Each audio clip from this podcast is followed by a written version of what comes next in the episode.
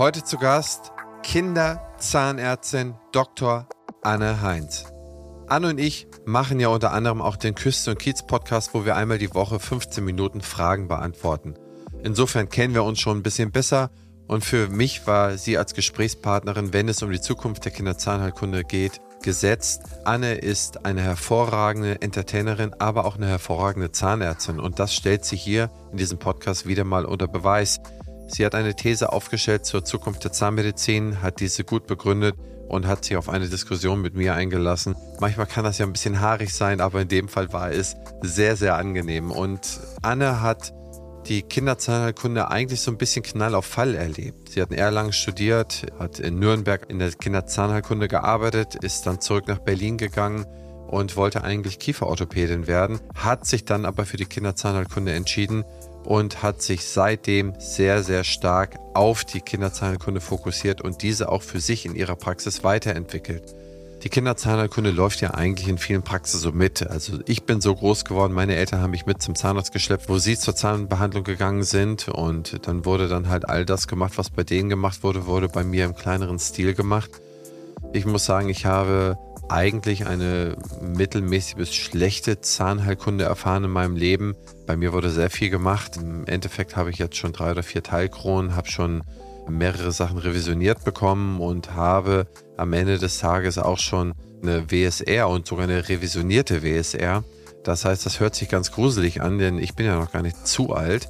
Aber ich glaube, die Ursachen liegen da auch so ein bisschen in einer mangelhaften Kinderzahnheilkunde. Denn geputzt habe ich immer, vielleicht mehr geschrubbt als geputzt. Und ob ich äh, heute richtig putze, das weiß ich immer noch nicht. Aber zumindest damals werde ich es nicht richtig gut getan haben. Aber das wird nicht alles sein. Also lange Rede, kurzer Sinn. Ich glaube, die Kinderzahnheilkunde hat ihren Platz berechtigterweise gefunden und muss diesen noch sehr, sehr viel mehr ausbauen. Und es gibt hier eigentlich eine sehr, sehr gute Koexistenz, dass eine Zahnarztpraxis nicht die Kinder mitbehandelt, sondern die dann vielleicht von vornherein an eine spezialisierte kinderzahnheilkundliche Praxis überweist. Und ich glaube, dafür plädiert Anne auch sehr stark. Und nachdem ich mit ihr jetzt hier drüber gesprochen habe, auch ich. Ich wünsche euch viel Spaß beim Zuhören. Mein Name ist Christian Henrizi, ich bin Geschäftsführer der Opti Health Consulting und ab rein ins Gespräch.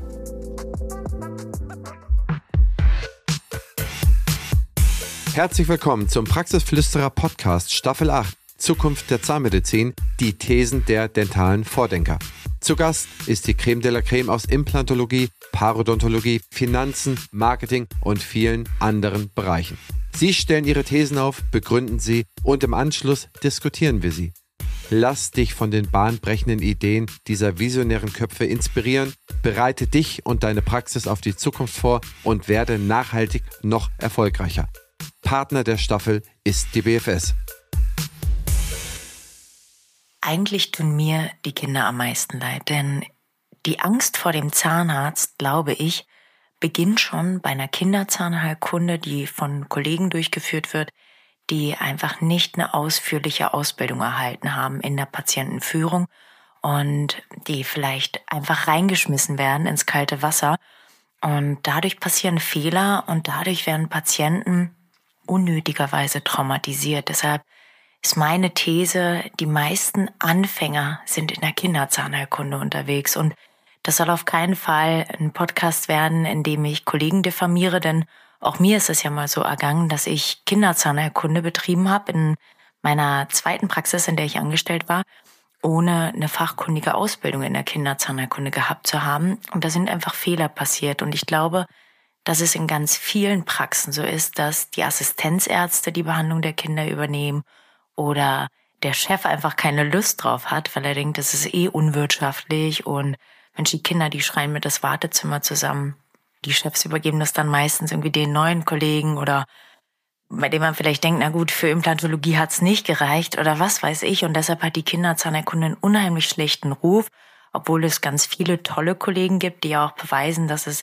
ein ganz spannendes Arbeitsfeld sein kann und dass es auch wirklich toll laufen kann. Und ich glaube, mit der richtigen Ausbildung in der Kinderzahnheilkunde kann man die Angst vor dem Zahnarzt in ganz vielen Fällen verhindern und Traumatisierung verhindern. Und deshalb ist es auch der Fachbereich der Zahnmedizin, der, glaube ich, am meisten Aufholbedarf hat, was Fortbildungen angeht.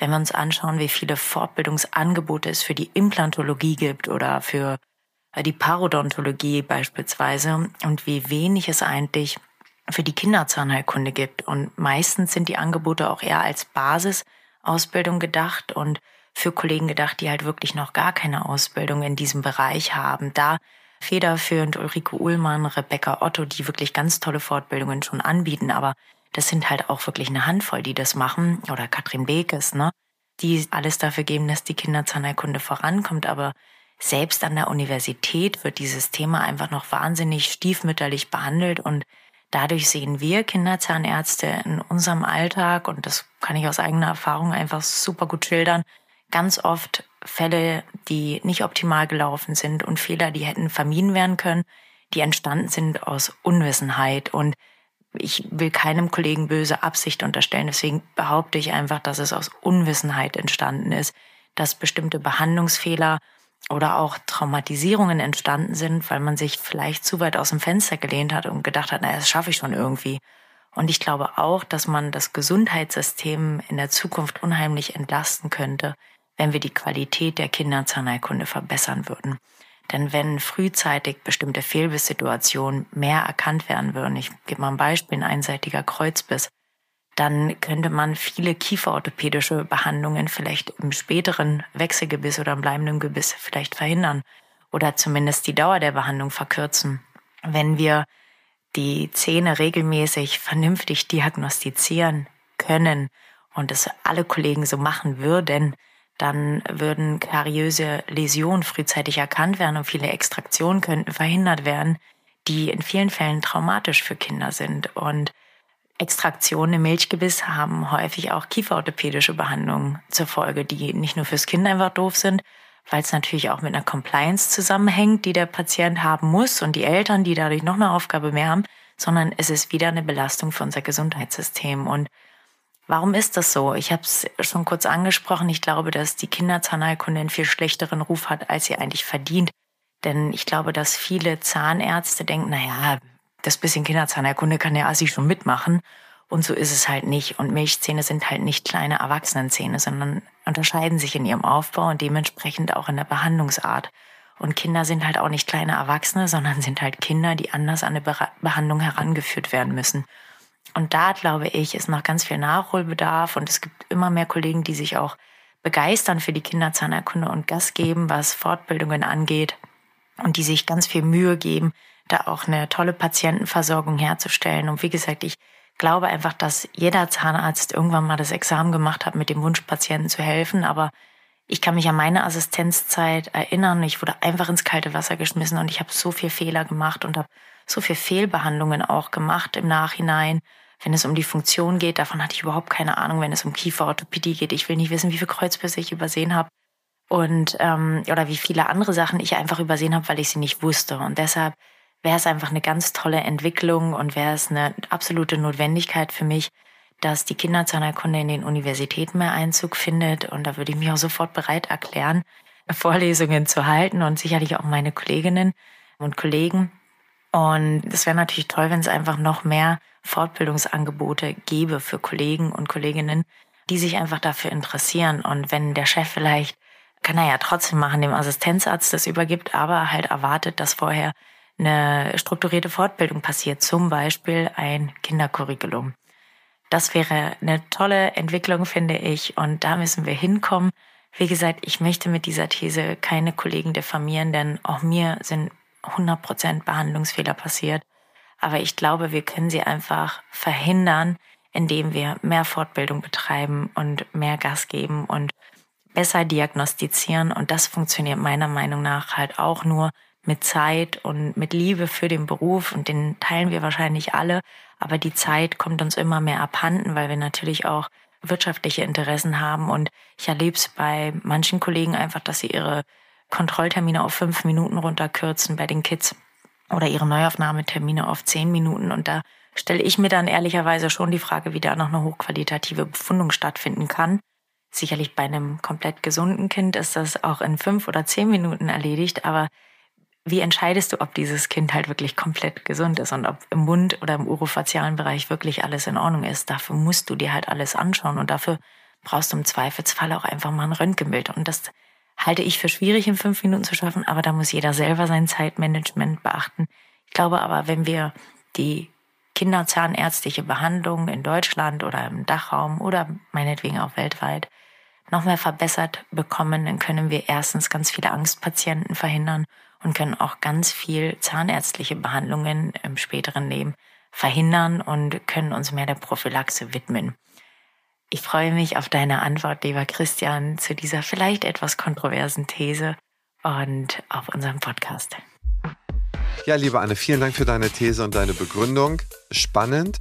Ich würde ganz gerne mit dir zunächst über die Ausbildung der Kinderzahnheilkunde sprechen und skizziere doch einfach mal kurz, wie du beispielsweise zur Kinderzahnheilkunde gekommen bist und wie du da dich eigentlich hast fortbilden und ausbilden können. Also was ist der Status quo der Ausbildung der Kinderzahnheilkunde? Erstmal vielen Dank, dass ich hier sein darf, lieber Christian. Es gibt auch so ein Sprichwort wie das Kind zum Pferde. Ich habe in der Uni drei Vorlesungen gehabt zur Kinderzahnheilkunde. Das war alles.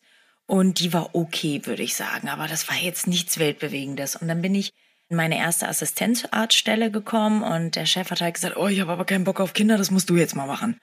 Okay, und dann, ich war halt immer schon irgendwie kinderlieb, das hat mir auch Spaß gemacht. Also habe ich da einfach, so wie ich in der Uni das gelernt habe, ganz normal Füllung gemacht, die sind halt alle rausgefallen. Mich immer gefragt, warum? Komisch dann fängt man halt an, irgendwie nachzulesen und dann begreift man halt, naja, vielleicht nimmst du lieber ein anderes Bonding-System oder vielleicht musst du deine Prep auch irgendwie anders machen, was weiß ich.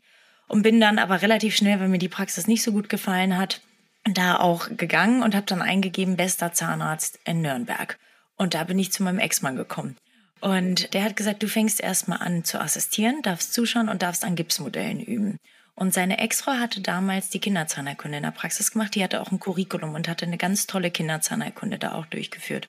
Und hat aber ihre Unterlagen dagelassen, sodass ich mir die durchlesen konnte und dass ich dann halt auch sehen konnte, wie sie Fälle behandelt hat. Auch frühkindliche Kieferorthopädie gemacht hat. Und das aber wirklich auf einem tollen Niveau. Und die ganze Praxis war demnach auch ausgelegt auf High-Quality-Arbeit. Und wir hatten ein wahnsinnig anspruchsvolles Klientel. Das heißt, da hat nicht funktioniert Try and Error. Das ging nicht, dass eine Füllung da rausgefallen wäre. Das hätten die Patienten einfach nicht toleriert. Also musste ich an mir arbeiten. Und dann wurde ich eigentlich alle zwei Wochen auf eine Fortbildung geschickt. Da bin ich auch sehr dankbar für. Der hat mich überall mit hingenommen, überall mit hingebracht, wenn er auch selber Vorträge gehalten hat, was ich mir als Assistenzärztin ja niemals hätte leisten können. Und er hat das aber komplett gefördert und mich da auch gefördert. Und so habe ich innerhalb von, ich sag mal, zwei Jahren eine Ausbildung im Wert von 100.000 Euro gehabt mit irgendwie drei Curricula und Continuum und internationalen Fortbildungskursen. Also Giovanni Zucchelli habe ich schon gesehen im ersten Jahr nach meinem Studium, was halt die meisten irgendwie erst sehen, wenn sie ein Paro-Kuri hatten, ja. Und ich habe den ganzen Masterkurs mitgesehen. Und das war wirklich ganz, ganz toll, weil man dadurch natürlich ein breites Spektrum hatte und in jeden Fachbereich der Zahnmedizin auch reinschauen konnte. Von der Implantologie bis über die Funktion bei Slavicek habe ich halt alles irgendwie gesehen das war wirklich ganz, ganz toll, weil ich da auch gemerkt habe, irgendwie begeistert mich alles. Und das war in der Schule schon immer so. Ich war relativ gut in allen Fächern. Das hört sich jetzt vielleicht arrogant an, aber ich konnte mich immer nie entscheiden, was mag ich am liebsten. Und so war es auch in der Zahnmedizin. Und dann bin ich ganz schnell drauf gekommen, hey toll, in der Kinderzahnheilkunde hast du chirurgische Aspekte, Kieferorthopädie, Kons, Endo, du hast ja alles irgendwie da drin. Und wie gesagt, ich liebe den Umgang mit Kindern. Ich finde es ein ganz tolles, ehrliches Patientenklientel. Und du hast so viele Möglichkeiten. Du kannst dich in alle Fachbereiche auch weiterentwickeln. Es gibt ja noch nicht Spezialisten für Endos bei Kindern, aber wer weiß, was es in der Zukunft irgendwann mal gibt, ja. Und das finde ich ganz, ganz toll. Und dann hat sich halt aus privaten Gründen einfach diese Ehe getrennt und dann wollte ich nach Berlin gehen und eigentlich Kieferorthopädin werden. Ich hatte dann auch schon mein Continuum gemacht, hatte auch mit dem Master angefangen und hatte mich bei zwei Praxen beworben. Ich hatte wieder eingegeben, beste Praxis Berlin. Und dann bin ich zu zwei Kollegen gekommen und einer hat eine Kieferorthopädin gesucht und der andere eine Kinderzahnärztin. Und der, der die Kinderzahnärztin gesucht hat, der war mir einfach sympathischer. Das war Stefan Ziegler. Und den fand ich so toll und der hat mich so von seinem Wesen auch eingenommen, dass ich dachte, na komm, dann machst du Kinderzahnerkunde und da kannst du ja Frühbehandlung mitmachen. Und da habe ich dann im Prinzip weiter von Kollegen auch mir Sachen angenommen, wenn sie mir was erzählt haben oder ehrlicherweise gar nicht so von den Kollegen, sondern eher von den Helferinnen. Also da war meine ZFA, die mich dort eingearbeitet hat, Stefanie Kohl heißt die, die war so eine kleine Miesmuschel, aber die hatte so ein Fachwissen und hat mich wirklich ganz toll auch nochmal ausgebildet. An dieser Stelle vielen Dank, liebe Steffi. Die hat wirklich ganz viel mir beigebracht, auch nochmal. Und dann habe ich einfach Fortbildung besucht. Und bevor ich ein eigenes Kinderkuri hätte machen können, wurde ich schon angefragt als Referentin. Also ich habe nie ein Kinderkuri gemacht, sondern habe immer nur Fortbildung besucht für bestimmte Sachen. Du hast ja in Erlangen studiert, richtig? Mhm, genau. Wie groß war in Erlangen der Teil zur Kinderzahnheilkunde im Studium? Drei Vorlesungen, Maximum. Drei Vorlesungen. Lächerlich. Ja, das war gar nichts. Und man hatte auch das Gefühl, derjenige, der die Vorlesung gehalten hat, hat selber noch nie ein Kind behandelt. Ist es so, dass in den anderen 30 äh, zahnmedizinischen Fakultäten in Deutschland auch die Vorlesungsmenge so bei drei bis fünf oder dass sie so gering ist zur Kinderzahnheilkunde? Hast du da einen Überblick? Ja, also sie ist wahnsinnig gering, denn ich bin sehr, sehr gut connected mit der Katrin Bekes. Das ist ja die Präsidentin der Deutschen Gesellschaft der Kinderzahnheilkunde. Und sie ist eigentlich so eine absolute Vorreiterin gewesen, genauso wie Norbert Kremer, die angefangen haben, Kinderzahnheilkunde an der Uni auch wirklich mehr und viel intensiver mit den Studenten auch schon zu behandeln. Und es gibt mit Sicherheit auch Universitäten, die mehr als drei oder vier Vorlesungen halten, aber es gibt nicht so viele. Und die universitäre Ausbildung, was Kinderzahnheilkunde angeht, hat mit Sicherheit noch Nachholbedarf. Jetzt wird natürlich der eine oder andere sagen, Mensch, aber andere Sachen sind vielleicht wichtiger. Wir müssen erstmal die Grundlagen schaffen. Das stimmt, aber dann muss man überlegen, ob man nicht ähnlich wie bei der Kieferorthopädie die Kinderzahnheilkunde zur Fachzahnarztausbildung macht und dass man sagt, ähnlich wie in der Humanmedizin, dass man anfängt, mehr zu spezialisieren und dass dementsprechend auch die Menschen, die diese Fortbildung auch gemacht haben, dass die dann auch nur dieses Tätigkeitsfeld ausüben sollten. Wo wir gerade von der Zukunft sprechen, die BFS ist eines der führenden Health-Tech-Unternehmen auf dem deutschen Gesundheitsmarkt. Was ich besonders spannend finde, ist ihr Digital Health Dialogue. Hier werden die Gesundheitsthemen der Zukunft aufgelistet und gemeinsam diskutiert. Auch ich bin dabei und stelle meinen Gästen daraus Fragen, wie zum Beispiel, wie wird die Digitalisierung dein Arbeiten verändern oder wie ticken die Patienten und Patientinnen von morgen. Mach mit und trage deinen Teil dazu bei, die Digitalisierung patientenfreundlich und praxisnah zu gestalten damit die Medizin von morgen zum Vorteil für alle wird. Zu finden ist diese unter meinebfs.de-dhd. Ich wiederhole, meinebfs.de-dhd.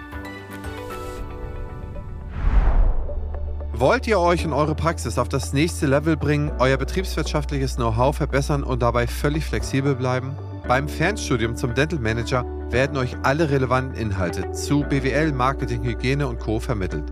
Das Ganze vollständig digital und IHK-zertifiziert. Das ist einmalig in der Dentalbranche. Alle Informationen zum Dental Manager findet ihr unter www.dentalmanager.online.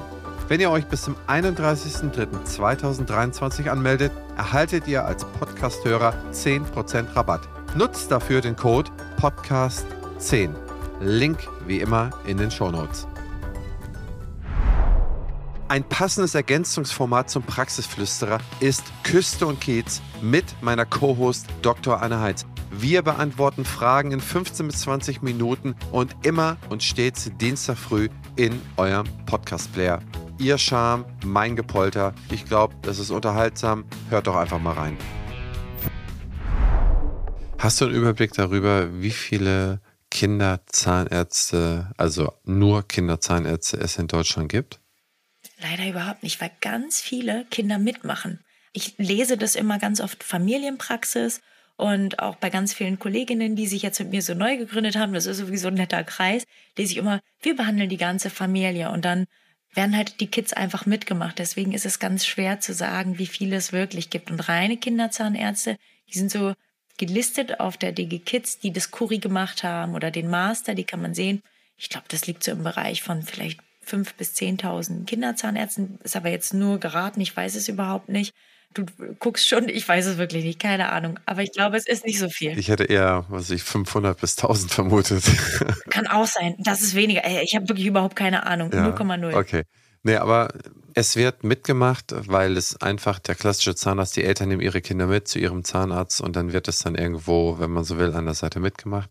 So habe ich es auch kennengelernt. Ich bin natürlich auch bei den Zahnarzt meiner Eltern mitgegangen und ich glaube auch, ein Großteil der Generation der, der 80er und 90er Jahre Kinder hat das so erlebt.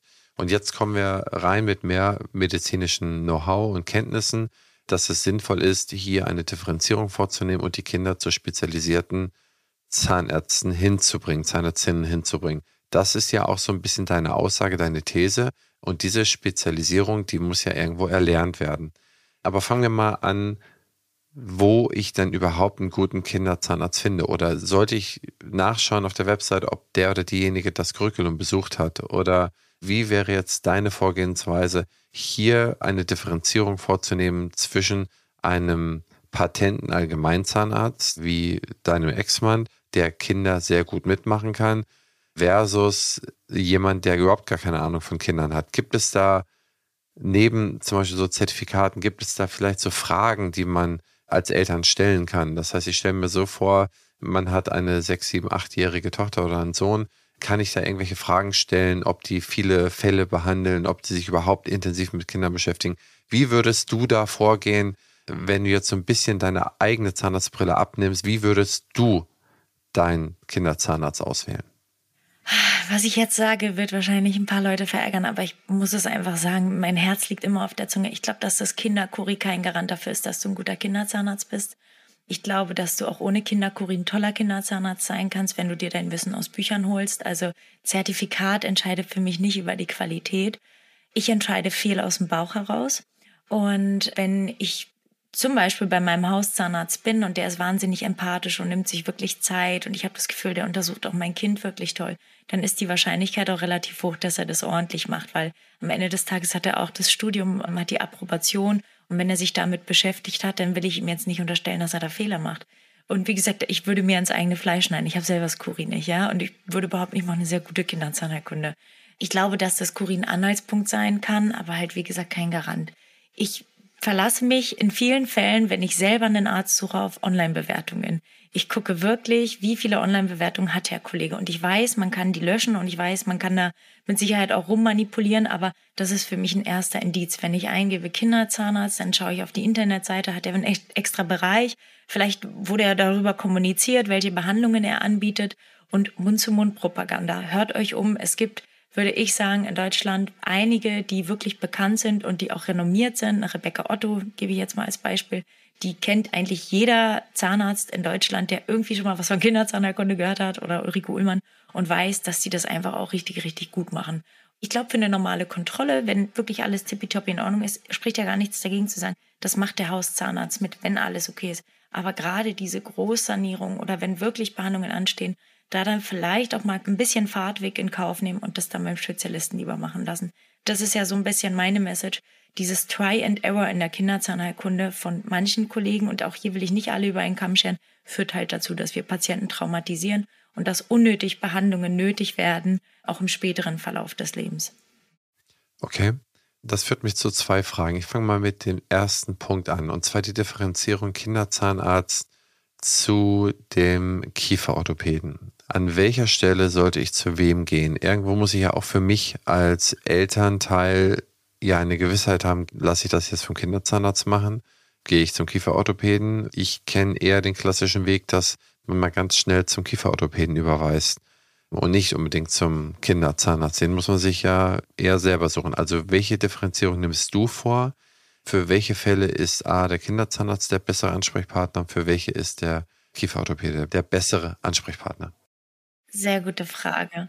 Generell müssen wir hier einfach noch mehr Ausbildungsmöglichkeiten auch für die Kinderzahnärzte schaffen. Ich glaube, dass es ganz sinnvoll ist, wenn die Kinderzahnärzte die Frühbehandlung übernehmen und viele Kinderzahnärzte machen das auch.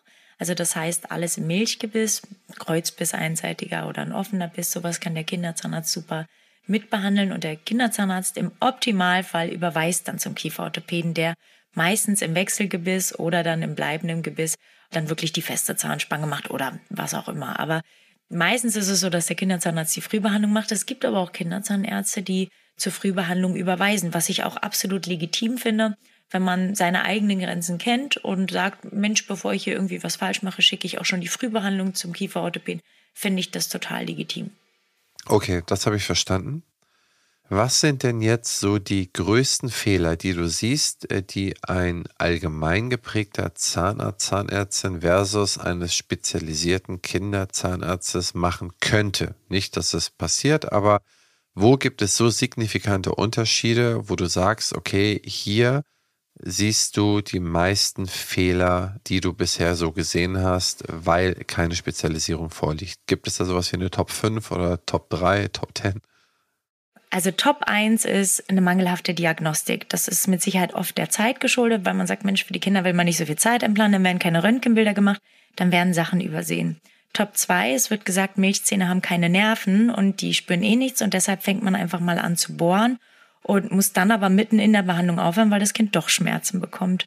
Und die Top 3 ist, dass, wie gesagt, die Zähne einfach offen gelassen werden. Das wurde lange Zeit so propagiert, dass man Milchzähne einfach aufbohrt, so als Platzhalter hält und damit eine chronische Entzündung herbeiführt, also ein Pulperpolyp sich dann irgendwann bildet und das lässt man so. Und das wird auch heute noch von manchen Kollegen, die keine kinderzahnärztliche Fortbildung besucht haben, so propagiert. Das wird dann teilweise biologische Zahnmedizin genannt, aber per se ist es eine chronische Entzündung, die im Kiefer bleibt. Und das haben wir einfach schon in ganz vielen Studien gesehen, dass es nicht super ist. Und deshalb würde ich sagen, sind das die Top drei einfach Traumatisierung der Kinder, Übersehen von Behandlungsbedarf und, Entschuldigung, das muss ich auch noch sagen, Übersehen von kieferorthopädischem Behandlungsbedarf. Also ich verstehe das, wenn man ein fortgebildeter Kollege in einem Fachbereich ist, man kann nicht alles können. Und das kann auch niemand. Das will auch ich mir auf gar keinen Fall auf die Fahne schreiben. Und ich übersehe bestimmt auch Sachen.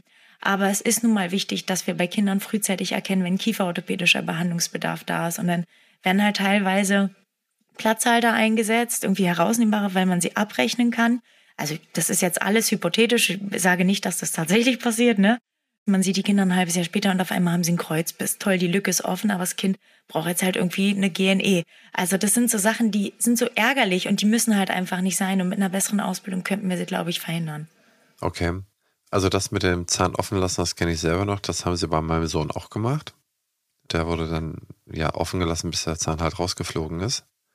Irgendwo, das hatte sich damals für mich, ich meine, ich habe es nicht besonders hinterfragt, weil ich den oder die Zahnärzte für sehr kompetent hielt. Aber das sind natürlich so Sachen, die kommen ja halt jeden Tag vor. Ne? Das ist ja, das ist ja Usus, dass man das macht, ja. Heute noch ganz oft, ganz oft und viele schwören drauf da werden auch viele bestimmt auf den Podcast reagieren und sagen, was erzählt die da? Ich mache das täglich und das funktioniert super. Ja, das kann auch alles sein, aber es gibt Evidenzen, es gibt eindeutige Studien, die sagen, das ist nicht eine gute Idee.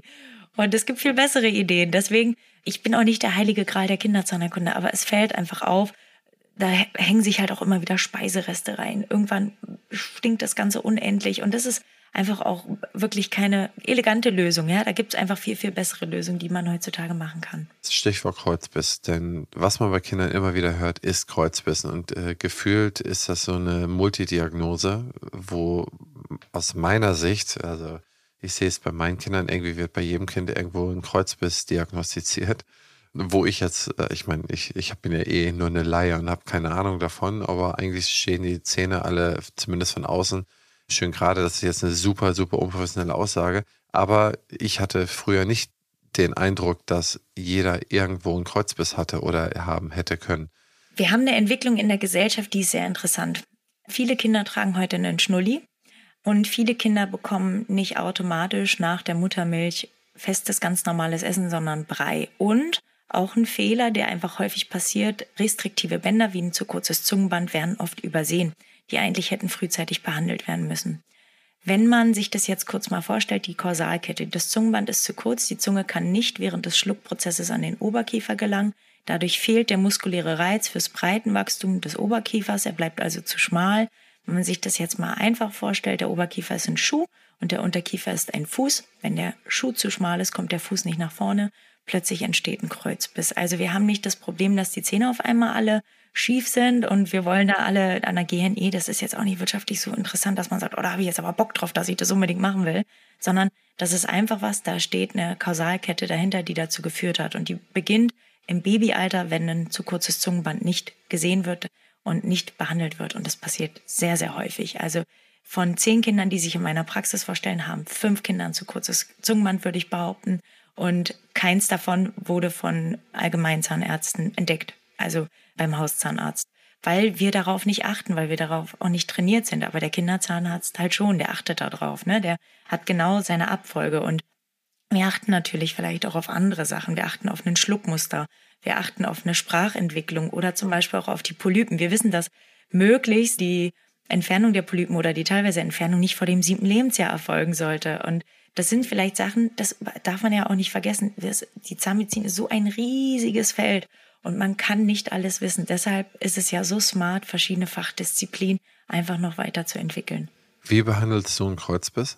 Mit einer GNE. Also das ist eine Apparatur, die den Oberkiefer, je nachdem, warum wir den Kreuzbiss haben, ne, aber wenn jetzt erstmal der Kreuzbiss die Zunge passt, da ist alles in Ordnung und es ist kein Zwangsbiss, dann kommt eine GNE rein und die trägt das Kind eine gewisse Zeit und dann man überkompensiert ein kleines Stück, dann hat er eine Retentionsphase und dann ist er überstellt. Und wenn wir das richtig machen, und auch da werden viele aufschreien, aber wenn die Kinderzahnärzte oder die Kollegen, die die Kinder behandeln, frühzeitig richtig behandeln, können wir in vielen Fällen die Behandlung mit der festen Zahnspange verhindern oder verkürzen. Und das ist was, was auch das Gesundheitssystem immens entlasten würde. Das hören die Kieferorthopäden nicht gerne. Wie gesagt, man kann auch die kieferorthopädische Behandlung immens verlängern, wenn man Scheiße baut. ich glaube einfach, wenn wir da ein bisschen mehr noch uns fortbilden, könnten wir echt tolle Sachen leisten. Hm. Okay, ja, spannend. Jetzt hast du das Thema schon angesprochen oder beziehungsweise wir haben es mal ganz kurz gestreift. Das sind halt diese Milchzähne, das sind die Nerven, das sind die Wurzeln, das ist insgesamt das Milchzahngebiss, auf das würde ich gern zu sprechen kommen. Und zwar merke ich, dass sehr viele Leute und ich habe jetzt auch nie so richtig recherchiert, warum das so ist, aber es interessiert mich und vielleicht weißt du das, haben immer noch Milchzähne, obwohl sie jetzt schon 30, 40 oder, oder noch älter sind. Das heißt, sie behalten irgendwie Milchzähne und da kommen keine ja, zweiten Zähne sozusagen nach. Bist du da irgendwann mal irgendwo drüber gestolpert, woran das liegen kann? Naja, es gibt bestimmte Situationen in der Evolution, die dazu führen, dass Zähne weniger werden. Also ich gebe dir mal ein Beispiel. Wenn wir nach Südafrika schauen, gibt es ganz oft noch Patienten, die auch hinter den Weisheitszähnen noch einen Zahn haben, einen neunten Zahn. Und wenn wir nach Asien schauen, dann haben viele Menschen zum Beispiel auch schon keinen Weisheitszahn mehr. Und es gibt Mikromanifestationen einer Nichtanlage, zum Beispiel Mesiodens. Das ist so ein kleiner Zahn, den hast du zwischen den beiden Frontzähnen. Und der kann dir schon so einen Hinweis darauf geben, dass vielleicht andere Zähne nicht angelegt sind. Und das ist ja ein ganz fragiler Prozess, die Zeit, in der die Zähne gebildet werden. Und es gibt so viele Einflüsse, die auf die schwangere Frau einwirken während dieser Schwangerschaft und während der Entwicklung der Zahnkeime. Und wenn da nur eine Kleinigkeit passiert, dann kann es schon dazu führen, dass einfach diese Zahnkeime fehlen und dass dann die Milchzähne, was ich total smart finde, einfach so lange wie möglich erhalten werden, die dann ja dementsprechend auch die Funktion der bleibenden Zähne einnehmen. Und das finde ich ist eigentlich eine tolle Sache von der Natur, dass selbst wenn irgendwas nicht vorhanden ist, können wir aber unsere Erstausstattung benutzen sozusagen.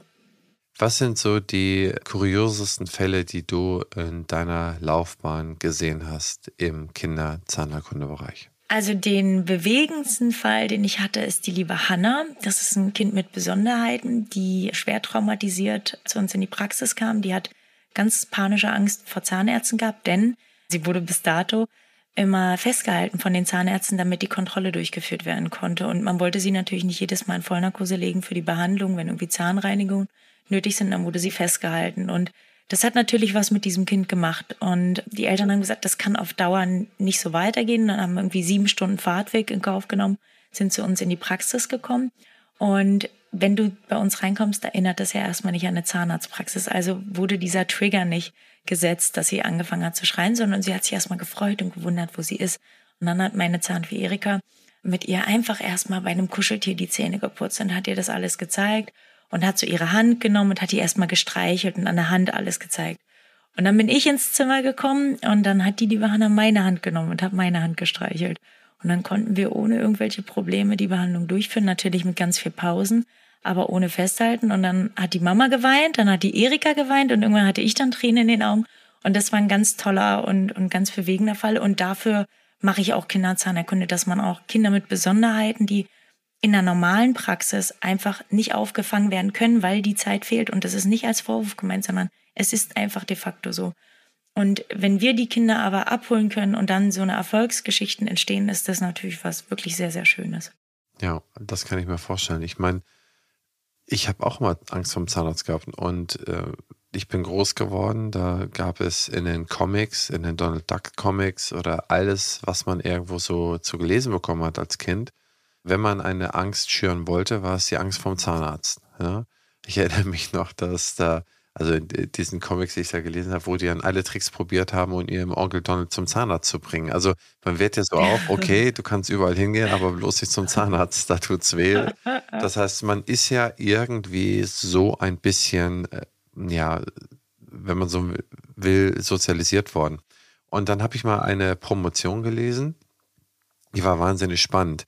Die hat das mal untersucht. Und die hat untersucht, wie wirkt es eigentlich auf einen Patienten, wenn der in eine Zahnarztpraxis reinkommt? Versus, man kommt da rein und man hat festgestellt, ich kriege die Zahlen nicht genau zusammen, aber, aber die Schematik habe ich noch, dass man um Faktor XYZ sensibilisierter ist, wenn man in eine Zahnarztpraxis reinkommt. Das heißt, man sieht, es ist wie wahrscheinlich der Urmensch, der durch den Urwald geht und der hört hier was rascheln, das könnte eine Schlange sein, oder hier irgendetwas knurren, das könnte ein Panther sein. Das heißt, man ist super sensibilisiert, wo man da reingeht und das wird halt auch insbesondere in der Kindheit geprägt. Das heißt, vielleicht haben wir auch ein ganz anderes Zahnerlebnis oder Zahnarzterlebnis, wenn wir halt diese frühkindlichen Erlebnisse einfach besser ja organisieren würden, besser orchestrieren würden und diesen langen Anlauf mal zu meiner Frage an dich. Was glaubst du, kann ein allgemeiner Zahnarzt, der wirklich mal Kinder hat, denn besser machen, wenn die Eltern schon nicht irgendwie zu einem spezialisierten Kinderzahnarzt hinfahren sollten. Das heißt, was können die Kolleginnen und Kollegen, die hier zuhören, was können die selber mit einfachen Mitteln besser machen? Ich will nicht, dass das so rüberkommt, dass ich Kollegen kritisieren möchte, sondern eigentlich möchte ich diesen Podcast dazu nutzen, denen zu helfen, denn ich glaube, dass es für jeden von uns auch unbefriedigend ist, wenn man Misserfolge hat in der Behandlung. Und ich glaube, die wichtigste Message ist zu sagen, hier sind meine Grenzen. Und die sind einfach an einem bestimmten Punkt erreicht. Und dann muss ich ganz klar entscheiden, jetzt bitte zum Spezialisten. Und das würde ich einfach jedem Kollegen raten, der hauszahnärztlich arbeitet, ganz klar seine eigenen Grenzen zu setzen. Und in dem Moment, wo man sich nicht sicher ist, ob die Behandlung erfolgreich verlaufen wird, sondern man geht in eine Try-and-Error-Situation, die bitte nicht mehr versuchen, sondern einfach sagen, hier diese Behandlung, ich bin mir nicht sicher, ob das hier klappt. Ich habe nicht die Möglichkeiten wie ein Kinderzahnarzt, deshalb würde ich euch empfehlen, geht zum Kinderzahnarzt, danach kommt ihr wieder zur Kontrolle zu mir. Das ist so meine Message von heute. Es ist für alle Beteiligten, für die Eltern und für den Zahnarzt selber ein viel, viel schöneres Erlebnis, denn die meisten Hauszahnärzte, und das ist einfach so, das erlebe ich ja selber, wollen das dann schnell mitmachen. Na komm, das machen wir schnell. Denken, das ist eine Sache von zehn Minuten und dann dauert es auf einmal eine Stunde und die Patienten stapeln sich im Wartezimmer und das Kind schreit die ganze Praxis zusammen. Und diese unschönen Situationen einfach vermeiden, indem man Weitsicht zeigt und sagt, hey, den Fall muss ich nicht mitbehandeln. Ich habe das ganze Wartezimmer voll mit erwachsenen Patienten. Das ist mein Kernkompetenzbereich, die mache ich. Und das halt nicht. Ich schicke auch für Implantate oder für eine feste Zahnspange oder für andere Sachen, die ich nicht kann, schicke ich einfach weg und habe da auch überhaupt keine Bauchschmerzen, sondern ich fühle mich damit total gut, weil ich genau weiß, das kann ich gut, das mache ich und die Sachen halt einfach nicht. Und ich glaube, das ist so meine Message des heutigen Podcasts, wenn wir selber unsere eigenen Grenzen anerkennen und auch überhaupt nicht uns dafür schämen, sondern sagen, hey, das ist so. Und dann ist auch unsere Arbeit viel angenehmer. Okay. Ähm, macht Sinn. Gehen wir mal zu den Finanzen. Kann ein Kinderzahnarzt überhaupt mit dem, was er einnimmt, wenn du jetzt wie bei der Hanna anderthalb Stunden für eine Behandlung äh, verwendest, wo du ja wahrscheinlich für, für kleinere Sachen, wo du dann nur 20, 30 Euro abrechnen kannst. Wie kommt man denn da eigentlich zurecht? Wie kriegt man solche Sachen denn eigentlich eingefangen? Du hast ja auch einen Gebührenkatalog, an den du dich halten musst. Sehr, sehr viel Sensibilität musst du an den Tag legen. Du musst sehr viel Zeit an den Tag legen, um halt auch die jungen Patientinnen abzuholen. Wie geht man da als Kinderzahnarzt allgemein vor und wie gehst du da im Speziellen vor? Es gibt zwei Strategien, die man verfolgen kann und ich werde beide kurz vorstellen und beide sind wirtschaftlich interessant. Ich glaube, dass es nie wirtschaftlich interessant ist, wenn man Kinder mitmacht. Das kann ich mir einfach nicht vorstellen, weil es einfach auch bestimmte Behandlungsabläufe verlangt, die irgendwie trainiert werden müssen und die gleichgeschaltet am besten sind. Und auch ein bestimmtes Behandlungszimmer mit bestimmten Materialien macht total Sinn. Und deshalb glaube ich, wenn man mit der Kinderzahnheilkunde wirtschaftlich arbeiten möchte, dann sollte man sich auch darauf spezialisieren. Und jetzt gibt es zwei Möglichkeiten. Entweder viele Patienten kostengünstig oder wenige Patienten kostenintensiv. Mein Weg ist wenige Patienten kostenintensiv. Das heißt, bei mir gibt es fast keine reine Kassenbehandlung. Also, na sicherlich hat ein Patient einen Anspruch auf eine Kassenbehandlung, aber mein Wording Und auch das Wording meiner Mitarbeiter ist so gut, dass wir dem Patienten erklären, warum es wichtig ist, dass wir Zusatzleistung brauchen. Und ich sage immer, ich habe mich bewusst gegen eine Privatpraxis entschieden, aber ich möchte, dass meine Kassenpatienten auf dem gleichen Niveau behandelt werden wie die Kassenpatienten. Deshalb werdet ihr am Telefon nicht gefragt, wie ihr versichert seid. Ihr bekommt die gleichen Termine, aber wir empfehlen euch die gleiche Behandlung. Und das wie ein Privatpatient. Und das klappt sehr, sehr gut. Und damit arbeiten wir sehr wirtschaftlich. Eine andere Strategie, die man auch benutzen kann, ist, indem man sagt, hey, man ist wirklich ganz, ganz strukturiert und scaled up. Da ist ja unser Kollege Stefan Helker auch super, super smart. Der hat mir da auch viele tolle Tipps gegeben, indem man sagt, das ist wirklich eine absolute Gleichschaltung. Arbeitsprozesse werden vereinfacht. Und damit kann man auch kostengünstiger arbeiten und schafft auch Prozesse im Prinzip, die man in der normalen Zahnheilkunde schaffst du, glaube ich, schwierig auf drei Zimmern parallel zu arbeiten. Das schaffst du in der Kinderzahnheilkunde, wenn du richtig gut durchstrukturiert bist, super gut ohne Probleme. Ne? Zwei Prophylaxezimmer, die super laufen und dann hast du auf deinem einen Zimmer deine Kontrollen oder deine Behandlungen. Das funktioniert. Also wichtig ist, und ich glaube, das ist in jedem Fachbereich gleich, Struktur, ein Konzept und top ausgebildetes Personal. Und dann kann jeder Fachbereich der Zahnmedizin super wirtschaftlich laufen. Das heißt, du wirst dann in der Abrechnung, wirst du dir anschauen, wie viel Zeit du verwendet hast und lässt dir dann vorher sozusagen eine, eine entsprechende Kostenübernahme unterzeichnen. So gehst du da immer vor oder wie machst du das? Ich habe einen Stundensatz und ich weiß ganz genau, wie viel ich in der Stunde verdienen will und dementsprechend werden meine Kostenvoranschläge auch gelegt. Und der wurde natürlich äh, relativ hoch angesetzt, weil wir das große Glück hatten, kann ich ja auch offen und ehrlich sagen bevor die Praxis eröffnet hat, hatte ich 5000 Terminanmeldungen. Das heißt, ich war, bevor die Praxis aufgemacht hat, ein halbes Jahr voll, einfach voll. Und habe halt nur ein paar Reservetermine übrig gelassen für Notfälle. Aber wir hatten nie das Problem, Patientenklientel zu bekommen. Deswegen hatte ich den großen Luxus zu sagen, ich kann dieses Konzept fahren. Ich habe Kollegen, die haben eine Praxis in Regionen, die einfach nicht so liquides Patientenklientel haben und auch diese Patienten müssen ja behandelt werden. Und die haben dann, wie gesagt, genau das andere Konzept, dass sie sagen, wir nehmen uns ein bisschen weniger Zeit, wir haben vielleicht für eine Kontrolle 10, 15 Minuten, sind aber wirklich so gut durchorganisiert, dass es trotzdem sehr gut klappt. Und das ist für mich eine ganz wichtige Message. Man wird nicht Kinderzahnarzt, um Ferrari zu fahren. Man kann aber Ferrari fahren. Wenn man sich smart anstellt und wenn man das gut macht, dann kriegt man das auch hin. Aber das sollte nicht der Grund sein, weil auch ganz offen, bei mir die Zahnärzte haben keine Umsatzbeteiligung aus einem einzigen Grund. Ich möchte nicht, dass wir verkaufen. Ich möchte nicht, dass eine Behandlung empfohlen wird, um damit Geld zu machen, sondern weil ich möchte, dass es im Sinne des Patienten die beste Behandlung ist.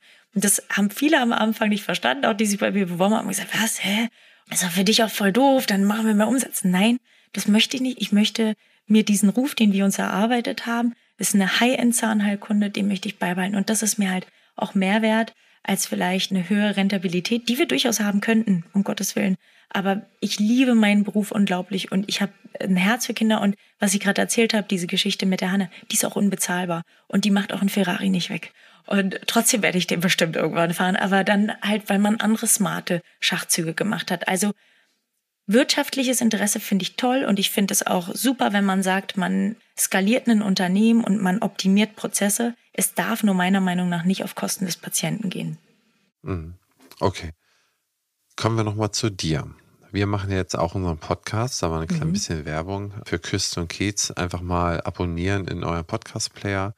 Und zwar beantworten wir da einmal die Woche immer so für 15 Minuten irgendwelche Fragen. Aber worüber wir noch gar nicht gesprochen haben, ist über deine sozusagen Social Media Karriere. Denn du sagtest gerade eben oder hast mir die Steilvorlage gebaut, dass ihr 5000 Termine hattet, bevor ihr überhaupt, ja, wie gesagt, den ersten Tag geöffnet hattet. Wie hast du dich dazu entschieden, dass du diesen Weg des Marketing gehst oder welchen Weg des Marketings gehst du überhaupt? Erklär das mal. Das wissen vielleicht nicht alle, die hier zuhören. Ich finde übrigens, unser Podcast ist dringend empfehlenswert, weil genau diese Fragen kriegen du und ich ja jeden Tag irgendwie auch über Social Media gestellt oder per E-Mail. Und genau die Fragen haben wir uns überlegt, schreiben wir mal auf und beantworten sie in diesem Podcast. Übrigens komplett kostenfrei für euch. Und das ist so eine Sache, die kann man mal schnell morgens, wenn man zur Arbeit fährt, hören. Also es sind so 10 bis 15 Minuten und ich lerne ganz viel vom lieben Christian, also von dir. Und ihr könnt dadurch auch sehr, sehr viel lernen. Und deine Frage finde ich super spannend, denn ich wollte als kleines Kind eigentlich immer Superstar oder Bundeskanzler werden. Und ich habe gestern Ikigai gemacht. Kennst du das? Dieses japanische, dieser japanische Test. Da steht was du liebst, wofür du bezahlt werden solltest, äh, was du gut kannst und was die Welt braucht. Und dann ist das so ein Fragebogen und dann kommt halt am Ende was raus. Und bei mir steht Künstler. Und ich bin halt so eine Rampensau, so ein Bühnenmensch einfach. Das macht mir auch richtig Spaß, auf der Bühne zu stehen. Und ich wollte eigentlich meine Musikkarriere voranbringen. Und deshalb habe ich angefangen mit Social Media. Und dann sind die ersten Fernsehsender auf mich aufmerksam geworden, diese rappende Zahnärztin. Und sind halt in die Praxis gekommen und so hat sich mein Social Media aufgebaut. Das war dann noch in der alten Praxis? Genau, bei meinem Ex-Mann. Und dann bin ich nach Berlin gekommen und dann hat mein jetziger Partner zu mir gesagt, Anne, mach mal TikTok, ist so eine neue Kinder. Ich so, nee, so eine Kinder-App, nee, vergiss es. Mach mal, das witzig. Und ich hatte eine ganz süße Helferin, die hat gesagt, doch, komm, lass mal tanzen, wenn irgendwie ein Patient abgesagt hatte. Und dann haben wir das gemacht und auf einmal hatten irgendwie ein, zwei Videos eine Million Aufrufe, weil wir halt einfach so einer der ersten Zahnärzte waren, die das gemacht haben. Und dann habe ich gemerkt, ach du meine Güte, das ist ja eine ganz andere Reichweite, die du auf einmal erreichst, im Gegensatz zu Instagram. Und dann habe ich das einfach weitergemacht. Und dann habe ich auch die ersten Kooperationsanfragen bekommen und habe die ersten Nachrichten bekommen, hey, mach es doch mal so und so, möchtest du von unserem Produkt vielleicht bewerben, blabli-blubs. Und dann habe ich ja, für mich entschlossen, okay, ich will mich selbstständig machen und habe gemerkt, ey, weißt du was, auf einmal hast du irgendwie 200.000 Follower fast auf Instagram. Das ist eine Marketingplattform. Und das gleiche bei Instagram irgendwie mit 50.000 Followern. Und dann habe ich das einfach weitergemacht. Und ich weiß noch, am Anfang haben das ganz viele belächelt. Und wenn ich jetzt so auf Instagram unterwegs bin, dann sehe ich ziemlich viele Kollegen, die früher gelächelt haben, tanzen und die gleichen Videos machen, die ich vor zwei Jahren gemacht habe. das ist lustig, wie das dann alles so zueinander kommt. Und dann hast du dich ja irgendwann entschieden, ich lasse mich nieder und ich kündige das schon mal vorab an. Und dann nach dieser Vorabankündigung hast du dann die sozusagen Kontaktanfragen oder die Patienten gesammelt, die dann zu dir in die Praxis wollten? Oder wie, wie hast du das gemacht? Wie hast du das ganz praktisch gemacht? Ich bin ja sehr transparent auf meinen Social-Media-Kanälen, vielleicht auch manchmal ein bisschen zu transparent und habe mir ein Terminbuchungssystem relativ frühzeitig, ein halbes Jahr vorher, schon angeschaut und hatte drei Monate vor der Praxiseröffnung das schon online. Das war damals ClickDoc. Ich habe mit Z1 zusammengearbeitet oder immer noch und habe dann angefangen, das, die Online-Terminbuchung freizuschalten und habe wirklich innerhalb von 24 Stunden, ich weiß es nicht mal mehr, aber da waren Wochen auf einmal voll. Und dann hat mein Partner Martin zu mir gesagt, Anne, du musst jetzt unbedingt die Termine einmal stoppen. Du musst ein bisschen auch Reservetermine freihalten für Schmerzpatienten. Das habe ich dann gemacht. Und dann waren wir wirklich am Anfang sechs Monate im Voraus einfach ausbestellt. Und das war natürlich toll, weil normalerweise sagt man immer, das erste Jahr ist das Schwierigste. Und mein erstes Jahr hat halt mega Spaß gemacht. Das war halt mega. Also es war wirklich, wirklich ganz, ganz toll. Und da bin ich auch sehr dankbar. Also ich sehe mich immer selber als so kleines Glückskind. Ja. Ich meine, so hört sich's auch an und du bist einbestellt, du bist voll, du lieferst immer noch ordentlich Content ab und äh, sorgst dafür für Patientennachschub. Da kann man nur gratulieren. Das habt ihr wirklich ganz toll aufgebaut. Also das sieht sehr toll aus, die Praxis und sehr einladend. Und insofern wirst du da sehr, sehr viel mit deinem Team richtig gemacht haben. Das führt mich zur letzten Frage. Und zwar, wo willst du mit deiner Praxis hin? Kurzzeitziel ist sozusagen die Vergrößerung, also Verdoppelung der Praxisfläche und damit auch die Integration einer kieferorthopädischen Behandlungsstrategie, dass wir komplett das auch noch mit abdecken. Und Lebensziel ist irgendwann mal Hero Town zu bauen, das heißt eine ganze Stadt in einem märchenhaften Ambiente mit sämtlichen pädiatrischen Fachdisziplinen, also von der Kinderonko, Ergotherapie, Physiotherapie, ein kleines Schwimmbad, Streichelzoo, Biorestaurants für Kinder und sozusagen als Gesundheitskompetenzzentrum für Kinder in einem wunderschönen Ambiente. Das ist so mein Lebenstraum. Da drücke ich dir die Daumen, dass du das hinkriegst und so wie ich dich kennengelernt habe, wirst du das auch hinkriegen mit deinem Team und deinem tollen Umfeld. So viel Energie habt ihr, so viel Energie hast du, bist ja ein Energiebündel. Und insofern, liebe Anne, vielen Dank für das Gespräch, vielen Dank für deine Zeit und für deine Insights in die Kinderzahnheilkunde. Vielen Dank, lieber Christian. Und nicht vergessen, hört euch unseren Podcast an. Küste und Kiez, der ist super. Wenn euch, liebe Zuhörerinnen und Zuhörer, dieser Podcast gefallen haben sollte, dann hinterlasst doch bitte fünf Sterne bei iTunes oder Spotify und einen kleinen Kommentar. Das hilft sehr beim Algorithmus.